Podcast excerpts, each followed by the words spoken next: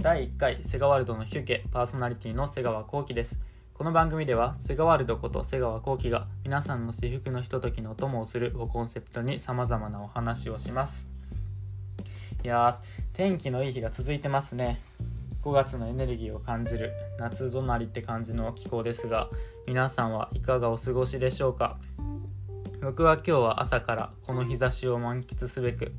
えー川沿いで散歩をして川のせせらぎや花を眺めたりお昼寝なんかをしてました。特に最近は風が心地いいですよね。風が気持ちいい、うん、で散歩をしながら自然の魅力について考えてたんですけどもちろん見た目が綺麗なのそうなんですけど誰の所有物でもない感じっていうのが個人的に好きなところなのかもしれないって思いました。まあ世の中にあるものって溢れてるものってまあそういう地位とか立場とかそういうのも含めて全部誰かのものとか取り合いとかそういうことが、えー起こったりとかなんか道や建物も全部手段や方法のために人が作ってきたものだけど自然っていうのはただそこにあるだけでこう別にもしかしたら必要がないものになっているのかもしれないと。んですけどやっぱり花壇に咲く花よりも道端に咲いている花や雑草の方が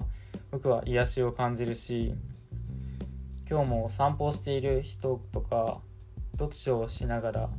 お昼ご飯を食べているおじさんなんかがいたんですけど、まあ、そういう人たちってそのここじゃなくてもいいけどその場所を選んで集まってきてるわけでなんかこの場所いいよねって一緒に共有している感覚がすごく嬉しかったんです。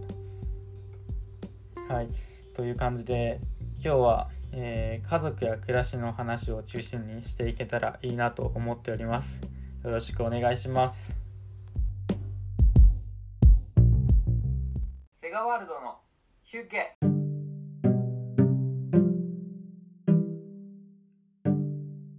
ではでは記念すべき1人目のお便りです、ラジオネームおにさんこちらさん。セガワールドさんこんにちは。こんにちは。フル株になれるんじゃないかと嬉しく思っています。ぜひフルフル株になってください。ありがとうございます、えーセガワールドさんについてより知っていけたらと思うんですけど軽く自己紹介してほしいな。ちなみに僕は大学2年生です。そうですよね。自己紹介は絶対しないといけないなと思いながらどんな自己紹介をしようか考えてたんですけど今日から徐々に知っていってもらうように、えー一つずつ自分の自己紹介っていうコーナーをやっていきたいなと思います。今回は、えー自分の名前の由来についてじゃあ話そうと思います。僕の名前はこうきっていうんですけど、えー漢字はどう書くかっていうと船に乗って海に出る航海の航に海岸の岸と書いて、えー、航機と言います。瀬川幸喜っていう字面だけでもすごい海の人って感じがするんですけど全然それは関係なくて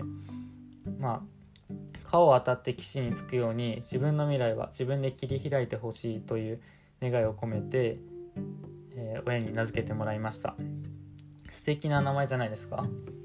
僕は小学校2年生の時に、えー初めて聞いて感動したんですけどそれから僕の信念になっていますね。その名前が。この名前のように、うん、自分も未来を切り開いてやっていきたいなと思っています、まあ、そんな素敵な名を与えてくれた両親との関係なんですけど、昨日は母の日でしたね。皆さんは何かされたんですか？僕と母との関係っていうのは実はあんまり良好ではなくて、うん、いつからか僕は母を自分の敵とみなして心を閉ざしてしまっていたんですね。でまあ、それが活動とか考え方の原点になっている部分ではあるんですけど5月中に家族に連絡しないといけない用があったんであえて昨日母に電話をかけてみました就職活動の話になったんですけど僕は今就職を考えた活動は一切してないのでしてないというふうに答えたらやっぱ分かりやすくため息をつかれてしまいました。や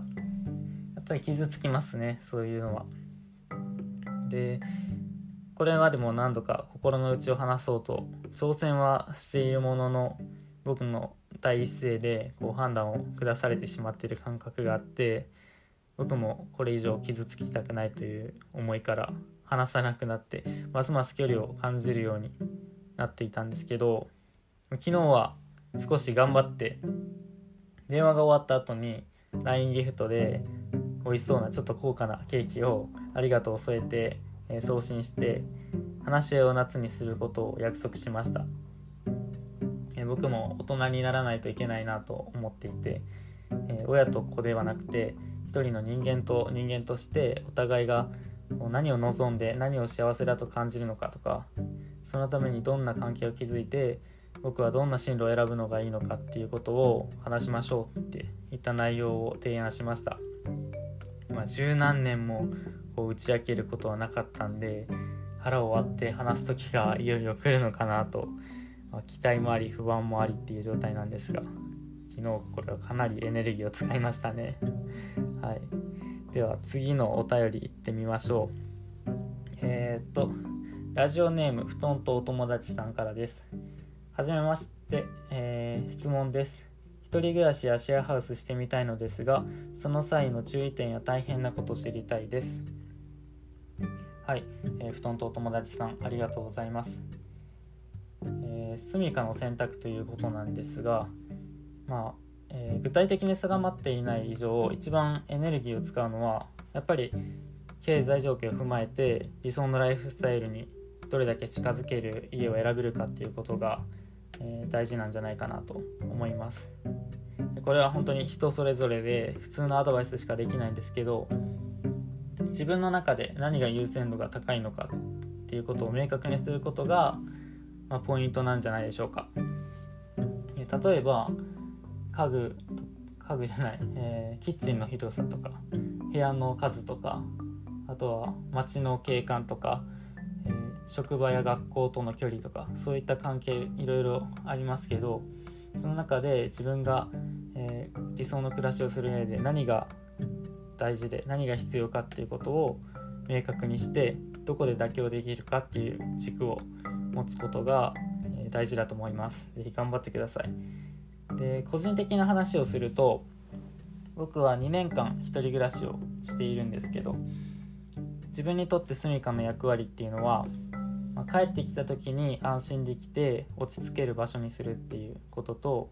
まあ、創作活動をしているのでそういった面では活動の拠点になるような空間づくりが必要だなと思っています。でその点で注意していることは丁寧な暮らしを心がけるっていうことで特に食事は、えー、注意しています。食事っていうのは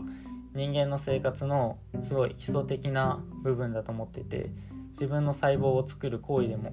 あると思っているんです。だから大事にしたいなと思ってて。で僕は1日23回ほとんど3回なんですけど食事をしていてその1日3回の食事を楽しみにすれば必ず1日3回至福のひとときが訪れるっていうことになるじゃないですか。そんな生活はやっぱり楽しいし続けたいから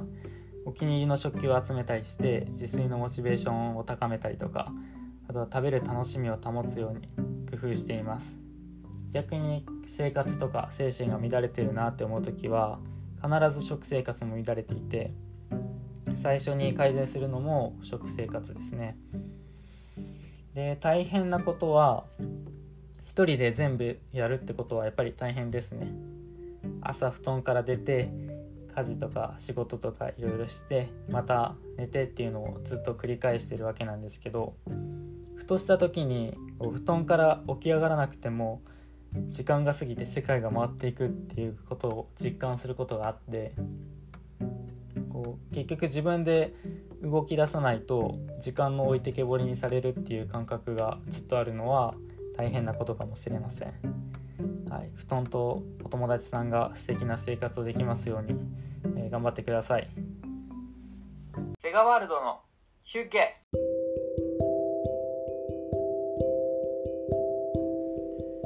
はい本日5月10日第1回セガワールドの休憩では2つのお便りを読み上げさせていただきました。皆さんご視聴お便りたくさんありがとうございます、